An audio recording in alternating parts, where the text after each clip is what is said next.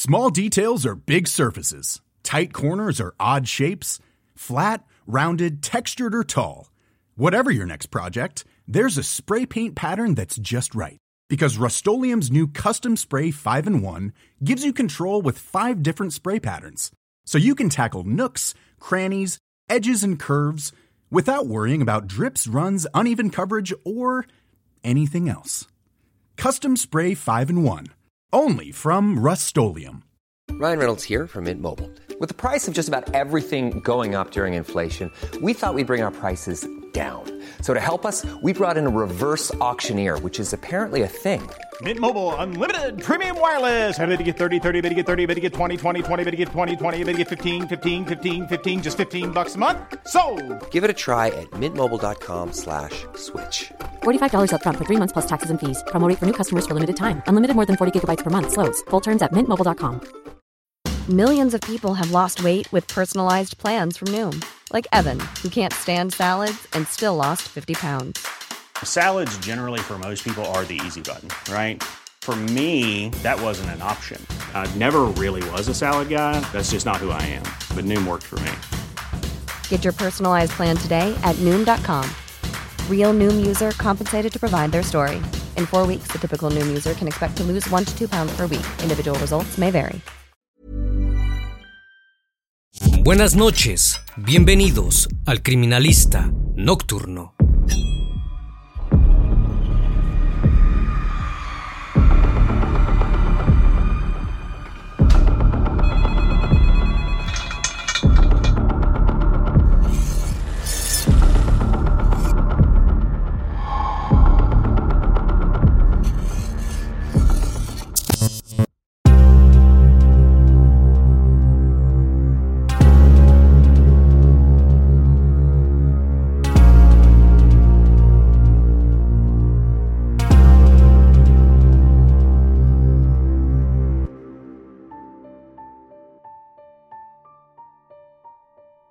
La tarde del 29 de noviembre de 2014. En Santa Croce Camerina, en la región de Sicilia, Italia, el clima era frío y la llegada del invierno se volvía inminente. Un hombre de 65 años llamado Horacio Fidone se encontraba viendo la televisión junto a su esposa cuando una terrible noticia los tomó por sorpresa. Una madre denunciaba la desaparición de su hijo de tan solo ocho años, llamado Loris Estival. Lo había dejado por la mañana en el colegio y luego de eso no volvió a saber de él. La esposa de Horacio sugirió que se unieran en la búsqueda, ya que sus dotes como cazador podrían ser de ayuda. Él aceptó, sin saber lo que podía suceder. Se dirigió hacia una zona abandonada en las afueras de la localidad. Llegó hasta un barranco, posicionado al lado de un antiguo molino. Lo que vio le quitó completamente la respiración. Había encontrado al pequeño pero no como esperaba. ¿Quién había sido capaz de cometer un acto tan terrible contra un chico inocente? La respuesta estaba más cerca de lo que los medios pensaban. El criminalista nocturno. Era el año 2004, en Santa Croce Camerina, en la localidad de Sicilia, Italia. Verónica Panarello vivía junto a sus cinco hermanos y su madre, Carmela. La situación en su casa no era la mejor. La chica discutía a todas horas con su madre y estaba en un estado total de depresión. Había tenido que abandonar el colegio y trabajaba como camarera en un bar. Pero la suerte tocó a su puerta cuando conoció a David Estiva, un joven dos años mayor que ella. El flechazo fue instantáneo. A los pocos días de empezar a salir, iniciaron una relación. Casi al mismo tiempo, la relación entre Verónica y su madre se tornó insostenible, razón por la cual David le ofreció que se mudara con él y sus padres. Los suegros la recibieron con los brazos abiertos. El 18 de junio de 2006, la familia se agrandó con la llegada de Loris Andrea Estival, el primer hijo de Verónica y David. La vida no podía ir mejor, a pesar de que David trabajaba como camionero y pasaba muchos días de viaje. Cuando volvía los reencuentros eran increíbles. Tanto se querían que a pesar de ya convivir y tener un niño, en 2007 se casaron. En 2010 tuvieron a Diego, su segundo hijo. Los años siguientes no tuvieron mayores problemas.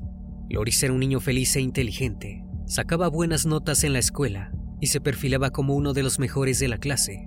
En su tiempo libre, le gustaba ir a clases de karate y dar paseos en el camión de su padre. Pero de un día para el otro, toda su alegría e inocencia le fue arrebatada. El 29 de noviembre de 2014, Verónica fue a buscar a Loris al colegio, como lo hacía todos los mediodías. El niño ya tenía ocho años. Cuando llegó a la institución, le informaron algo que la dejó atónita. Su hijo no había acudido a clases. Entre gritos, Verónica comenzó a exigir a las autoridades que le dijeran quién se había llevado al niño. Era la una del mediodía, cuando la mujer llegó corriendo a la estación de policía de Santa Croce Camerina. Quería denunciar la desaparición de Loris. Los agentes le pidieron que contara cómo había sido su día para llevar a cabo una reconstrucción de los hechos. Verónica señaló que esa mañana había llevado a Diego a la guardería y luego a Loris a la escuela. Más tarde fue a su curso de cocina y finalmente pasó a retirar a los niños para encontrarse con la sorpresa de que Loris no estaba en el edificio. Rápidamente la policía puso en marcha el operativo para dar con el pequeño. Buscaron en las calles principales de la localidad, luego en las más alejadas. No había ni rastro de él. La noticia llegó a los oídos del resto de los habitantes, que decidieron cooperar con la búsqueda. Al mismo tiempo, Verónica se comunicó con David y le contó lo sucedido. El hombre que se hallaba en Lombardía realizó un trabajo con su camión, dio media vuelta y emprendió camino a casa. Pero era demasiado tarde, ya no podrían ver nunca más a Loris. A las 4 de la tarde, un cazador local llamado Horacio Fidone llamó a la estación de policía tenía una terrible noticia. Había encontrado el cuerpo de un niño que podría ser Loris. Estaba en un barranco, cerca de un viejo molino en las afueras de Santa Croce. Los agentes se desplazaron hasta el lugar de los hechos. Una vez allí, vieron la terrible imagen. El cuerpo del niño yacía en el suelo sin vida. Tenía el delantal de la escuela puesto y sus pantalones bajos. Había sido maltratado, tenía rasguños, moretones y marcas en las muñecas. Llamaron a Verónica para que identificara el cuerpo. Cuando llegó, la mujer estalló en llanto. No había dudas de que se trataba de su hijo. Los agentes llegaron a una conclusión. Probablemente se había tratado de un ataque íntimo. No podían estar más equivocados. La necropsia reveló que Loris había fallecido por estrangulación, probablemente por un cable, pero que no había sufrido ningún tipo de abuso. No obstante, por las heridas que presentaba, Sabían que había sido amarrado. La hora del deceso había sido entre las ocho y media y las diez de la mañana, cuando debía estar en el colegio. Las autoridades no tardaron en desconfiar del cazador que lo había encontrado. Les parecía por demás sospechoso que hubiera dado con la ubicación del cuerpo tan rápidamente. Su automóvil fue incautado y posteriormente inspeccionado, pero no se halló nada que pudiera relacionarlo al suceso. Luego de un par de horas de interrogatorios, fue eliminado de la lista de sospechosos y puesto en libertad. Las autoridades estaban nuevamente donde habían empezado. Mientras la investigación seguía su curso, Verónica parecía más interesada en otros asuntos. Le dijo a su marido que quería que se fueran juntos de vacaciones para alejarse de la tragedia que habían vivido.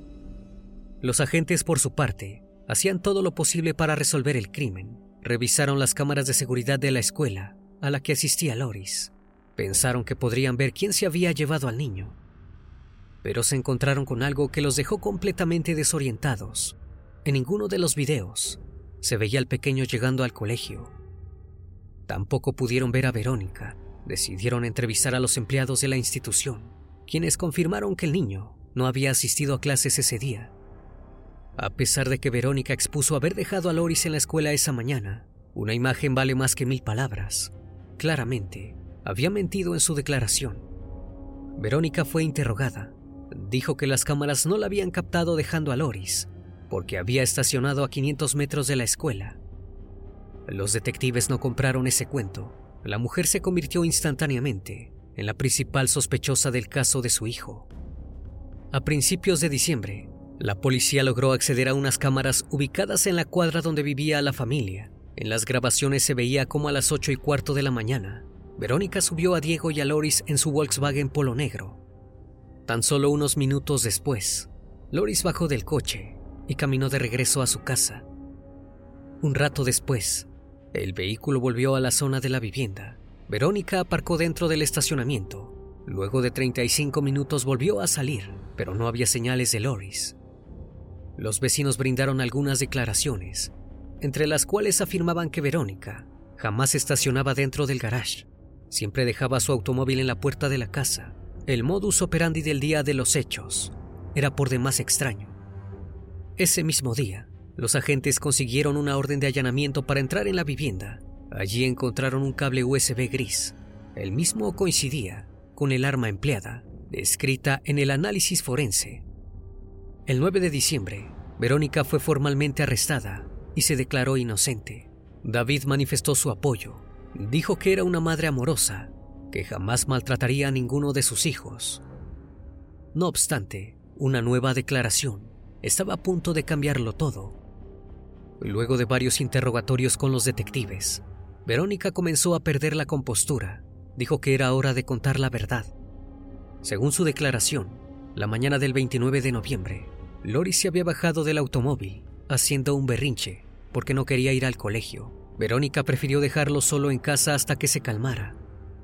Cuando volvió de llevar a Diego a la guardería, se encontró con una terrible escena. Lori se había quitado la vida con un cable. En estado de shock, la mujer decidió agarrar el cuerpo, introducirlo en el maletero de su automóvil y llevarlo a las afueras de Santa Croce. Temía que David se enterara y se enojara con ella por no cuidarlo. Nuevamente los agentes desconfiaron de su versión de los hechos. Les parecía poco creíble que Lori se hubiera quitado la vida, ya que tenía muy poca fuerza. Además, las marcas en su cuerpo dejaban entrever que había sido maltratado. Verónica siguió bajo custodia. El 18 de ese mismo mes, se llevó a cabo el funeral de Loris, al cual no le permitieron asistir. A pesar de que todas las pruebas apuntaban a ella, los investigadores no podían descifrar el verdadero móvil del crimen. No entendían por qué una madre le habría arrebatado la vida a su hijo.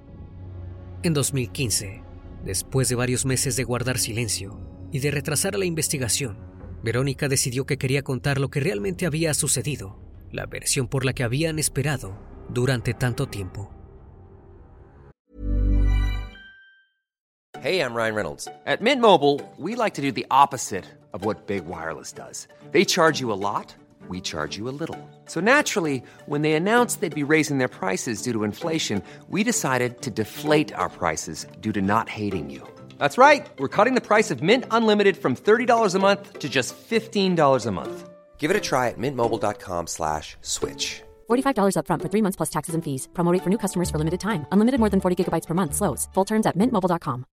If you're looking for plump lips that last, you need to know about Juvederm lip fillers. With Juvederm Volbella XC and Juvederm Ultra XC, your lip look, whether it's subtle or bold, can last up to one full year with optimal treatment and no additional maintenance. Find a licensed specialist and see if it's right for you at juvederm.com today. That's J U V E D E R M.com. Add fullness to lips in adults over 21 with Juvederm Volbella XC or Juvederm Ultra XC. Do not use if you have severe allergies or a history of severe allergic reactions, or if you're allergic to lidocaine or the proteins used in Juvederm. Tell your doctor if you have a history of scarring or taking medicines that decrease the body's immune response or that can prolong bleeding. Common side effects include injection site redness, swelling, pain, tenderness, firmness, lumps, bumps, bruising, discoloration, or itching. As with all fillers, there's a rare risk of unintentional injection into a blood vessel, which can cause vision abnormalities, blindness, stroke, temporary scabs, or scarring. For full important safety information, visit juvederm.com.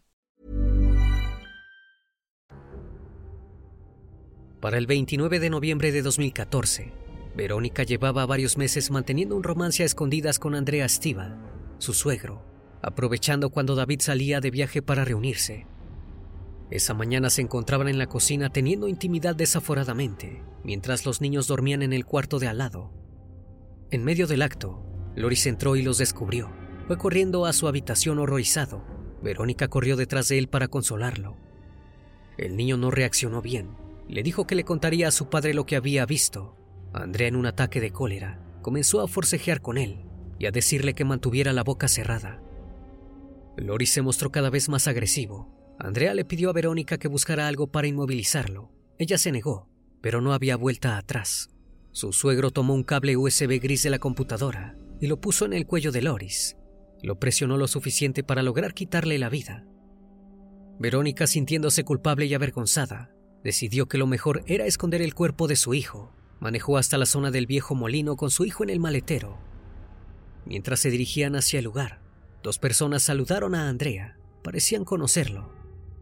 Luego de terminar su declaración, Verónica pidió que se buscara a estos dos pobladores para que declarasen como testigos. Eran la prueba de que ella solo había participado en el entierro del cuerpo. Pero los policías tampoco compraron esta historia. Le preguntaron por qué no había dicho nada anteriormente. Verónica se limitó a decir que su suegro era un hombre muy peligroso y que temía que le hiciera algo a Diego en venganza. Sin embargo, la versión de Andrea discernía bastante de la suya. El hombre negó todas las acusaciones. Según él, Verónica no solo había inventado la historia del hecho, sino también la de su relación amorosa.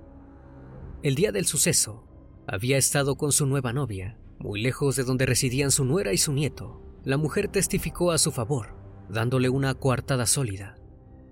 Los agentes revisaron los registros telefónicos de los meses previos al asesinato. Las llamadas entre Andrea y Verónica eran muy pocas, en su mayoría breves. Con esta nueva versión de los hechos, Verónica perdió todo el apoyo de su familia. David creía plenamente en la inocencia de su padre. A vísperas del juicio en su contra, la mujer recibió una nueva demanda por calumnias. Lo único que la gente que la rodeaba esperaba era que pasara el resto de su vida en la cárcel.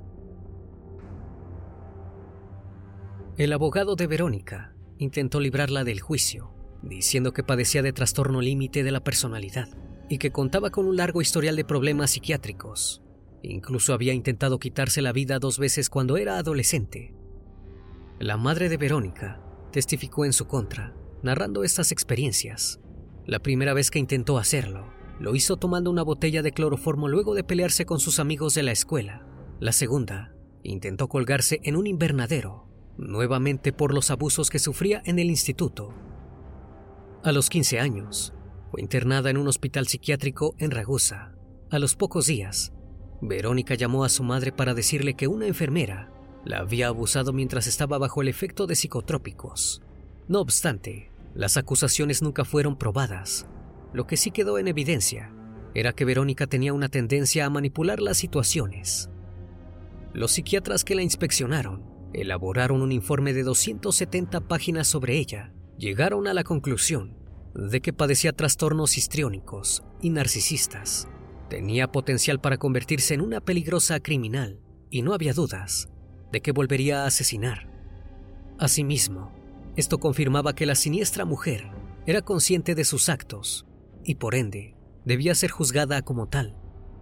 Durante los meses siguientes, Verónica envió cartas a su esposo, le juró que era inocente y que durante el tiempo que llevaba recluida había comenzado a leer el Evangelio. Le prometió que se transformaría en una persona mejor, pero ya era demasiado tarde. En octubre de 2016, Verónica fue acusada por delitos de homicidio doloso y ocultación del cuerpo. Su abogado, Franco Vilardita, pidió que la absolvieran de los cargos del crimen y solo se concentraran en los que tenía por haber ocultado el cuerpo. Insistió en que el verdadero asesino era Andrea. No obstante, la fiscalía presentó evidencias que confirmaban que Verónica había estado entre las 9.25 y las 9.35 de la mañana en la zona donde se encontró el cuerpo de Loris. También se corroboró que el arma empleada había sido el cable USB gris que hallaron en su domicilio. El móvil del asesinato había sido tan simple como siniestro. El niño no quiso ir a la escuela. En medio del berrinche, Verónica perdió la paciencia y decidió quitarle la vida Luego llevó el cuerpo en el maletero de su auto. Para deshacerse de él, le bajó los pantalones, para hacerlo parecer un abuso, desviando la investigación. Finalmente fue a la clase de cocina para tener una coartada y terminó la simulación yendo a buscarlo al colegio. El 20 de ese mismo mes, el juez Andrea Real encontró a Verónica culpable de todos los cargos. Fue sentenciada a 30 años de prisión, con 5 de libertad condicional también debía pagar una indemnización a Daniel por 350 mil euros y a su hijo menor por 100 mil. A esto se sumó una cantidad de 100 mil euros más a su suegro por inculparlo. Al terminar el juicio, Daniel dijo que tenía emociones encontradas. Estaba feliz de que el asesino de su hijo fuera a la cárcel, pero lo destruía completamente que se tratara de su esposa. Le dolía haber confiado en ella y haberla dejado tantas veces sola con los niños. Verónica siguió jurando que era inocente, incluso después de ser condenada. Aunque ya se había dictado la sentencia, tenía esperanzas de liberarse de la cárcel. Su abogado introdujo una apelación. El 5 de julio de 2018, Verónica se presentó en el Tribunal de Apelación de Catania para acusar nuevamente a Andrea como el verdadero culpable. Dijo que no se había investigado su versión de los hechos. Pidió que encontraran a los testigos que habían saludado a su suegro cuando supuestamente la acompañaba a esconder el cuerpo. Sin embargo, el hombre no tenía ni una prueba en su contra. La apelación fue rechazada ese mismo día. Mientras los guardias de seguridad trasladaban a Verónica fuera del recinto, la mujer perdió completamente la cordura y estalló en cólera. Gritó blasfemias y amenazas, aparentemente contra su suegro. Andrea introdujo una nueva demanda contra ella, esta vez por amenaza. Verónica declaró que la intimidación había sido genérica, al no haber dado nombres. Pudo librarse de este cargo. No obstante, todavía debía enfrentar un nuevo juicio. En abril de 2021, Verónica volvió a los tribunales, pero esta vez sería juzgada por la denuncia de calumnias que le había puesto su suegro. Los abogados le preguntaron por qué tardó tanto en dar su versión de los hechos que incriminaba a Andrea. Verónica respondió que durante mucho tiempo había estado en shock. Recién había recordado todo lo sucedido cuando la llevaron a visitar la tumba de su hijo, meses después de ser arrestada. También alegó haber mezclado los recuerdos con el día previo al crimen, pensando que había llevado a Loris al colegio. Con esta nueva declaración, lo único que Verónica logró fue hundirse más ya todos la veían como una mentirosa. El 17 de septiembre de ese mismo año fue la última audiencia del largo proceso judicial. A su condena inicial se sumaron dos años de prisión por calumnias. También debía pagar 24 mil euros por daños y prejuicios a Andrea. Ya no había vuelta atrás. El caso finalmente estaba cerrado. Small details are big surfaces. Tight corners are odd shapes. Flat, rounded, textured, or tall. Whatever your next project, there's a spray paint pattern that's just right. Because Rust new Custom Spray 5 in 1 gives you control with five different spray patterns. So you can tackle nooks, crannies, edges, and curves without worrying about drips, runs, uneven coverage, or anything else. Custom Spray 5 in 1. Only from Rust Even when we're on a budget, we still deserve nice things. Quince is a place to scoop up stunning high-end goods for 50 to 80% less than similar brands. They have buttery soft cashmere sweaters starting at $50, luxurious Italian leather bags, and so much more. Plus, Quince only works with factories that use safe, ethical, and responsible manufacturing. Get the high-end goods you'll love without the high price tag with Quince. Go to quince.com/style for free shipping and 365-day returns. Hoy en día, David tiene 37 años y se encuentra intentando reconstruir su vida junto a Diego, quien está entrando en la preadolescencia. Verónica no tiene derecho a ver a su hijo menor, pero sí a obtener información acerca de su vida. Si bien lo más probable es que Diego jamás quiera volver a ver a su madre, después de todo lo que ha ocurrido, solo el tiempo lo dirá. David, por su parte, obtuvo el divorcio y no quiere tener nada que ver con su exesposa. Publicó un libro sobre Loris, donde narra lo terrible que fue su pérdida y lo mucho que lo extraña. Algunas personas creen en la versión que ubica a Andrea como cómplice del crimen e incluso la prefieren por ser más sensacionalista, pero a veces la realidad supera la ficción. El móvil del asesinato es uno de los más insólitos de la historia. Cuesta comprender cómo una madre, que se mostraba tan cariñosa, amorosa, no dudó ni un segundo cuando tuvo la oportunidad de asesinar a su hijo a sangre fría. Una vez más, estimado público, agradezco su compañía. Gracias por brindar un espacio de su tiempo para conocer un caso más de este canal. Si aún no estás suscrito, te hago la cordial invitación a que lo hagas. y formes parte de esta gran comunidad. Esto es El Criminalista Nocturno. Hasta la próxima emisión. Buenas noches.